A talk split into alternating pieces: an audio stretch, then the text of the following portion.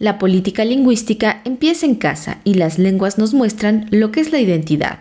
Por eso hay que darles su lugar y honrarlas, señaló la secretaria de Cultura del Gobierno de México, Alejandra Frausto Guerrero, durante la conmemoración del Día Internacional de las Lenguas Maternas.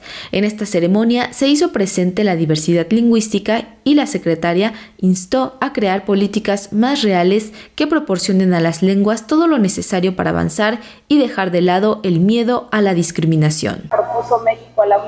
El año de las lenguas indígenas en el decenio para poder realmente pues hacer políticas más reales a todo este rezago lingüístico que hubo ¿Por qué se dejó de enseñar la lengua en la casa? Por miedo a la discriminación, por historias eternas de racismo y de clasismo. Y hoy se está combatiendo eso de manera frontal y se está celebrando esta diversidad en el Día de las lenguas. Antes esa diversidad no era reconocida como nuestra mayor fuerza y así como se hizo la Declaración de los Pinos para el diseño de las lenguas indígenas, así las lenguas tomaron la tribuna en la Cámara de Diputados, siguen abriendo cada una de las sesiones gracias al trabajo que se hizo desde el inicio en la Dirección General de Culturas Populares, Mardonio Carballo en ese momento, con la Cámara de Diputados. Y así vamos avanzando. Asimismo, indicó que esta celebración coincide con el 45 aniversario del hallazgo del monolito de la diosa Coyolxauhqui,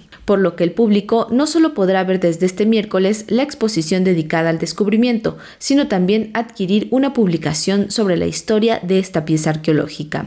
La presidenta de la Comisión de Cultura del Senado de la República, Susana Harp, comentó que en la actualidad las políticas públicas han emprendido una lucha por la preservación de las lenguas y esto es en gran parte por la persistencia de los hablantes. Por su parte, la activista de derechos de los pueblos indígenas, Crescencia Cruz, destacó que debemos crear una conciencia ante la amenaza de la desaparición de las lenguas originarias. Actualmente de los 7.000 idiomas estimados que se hablan en el mundo, más de la mitad están en peligro de desaparecer. Las lenguas amenazadas son las que tienen poco menos de 10.000 hablantes. Se calcula que en los próximos 100 años el 90% de los idiomas del mundo estarán extintos o en peligro de desaparecer. De ahí la importancia de promover y crear conciencia sobre su posible pérdida y junto a ella todos los conocimientos que jamás se volverán a recuperar. Por tal razón los pueblos originarios siguen en resistencia, luchando para mantener vivas sus lenguas aún con la opresión que la sociedad nos impone. Hoy mi voz es el grito de todas las lenguas de México, en donde exigimos planes de acción permanentes de presupuestos que apoyen la revitalización y difusión de las lenguas originarias en vías de, de desaparición e extinción. Y sobre todo que se reconozcan y ejerzan nuestros derechos lingüísticos, que vivamos libre de discriminación, de racismo y de desigualdad.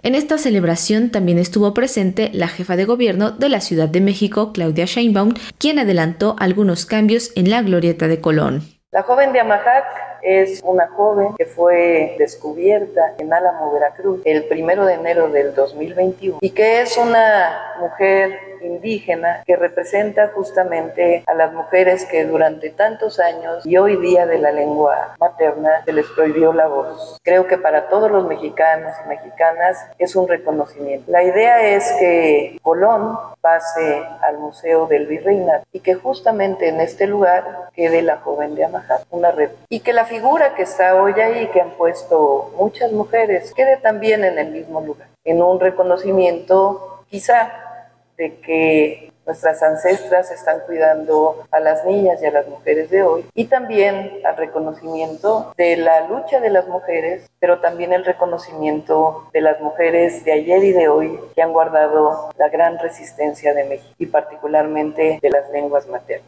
Para Radio Educación, Pani Gutiérrez.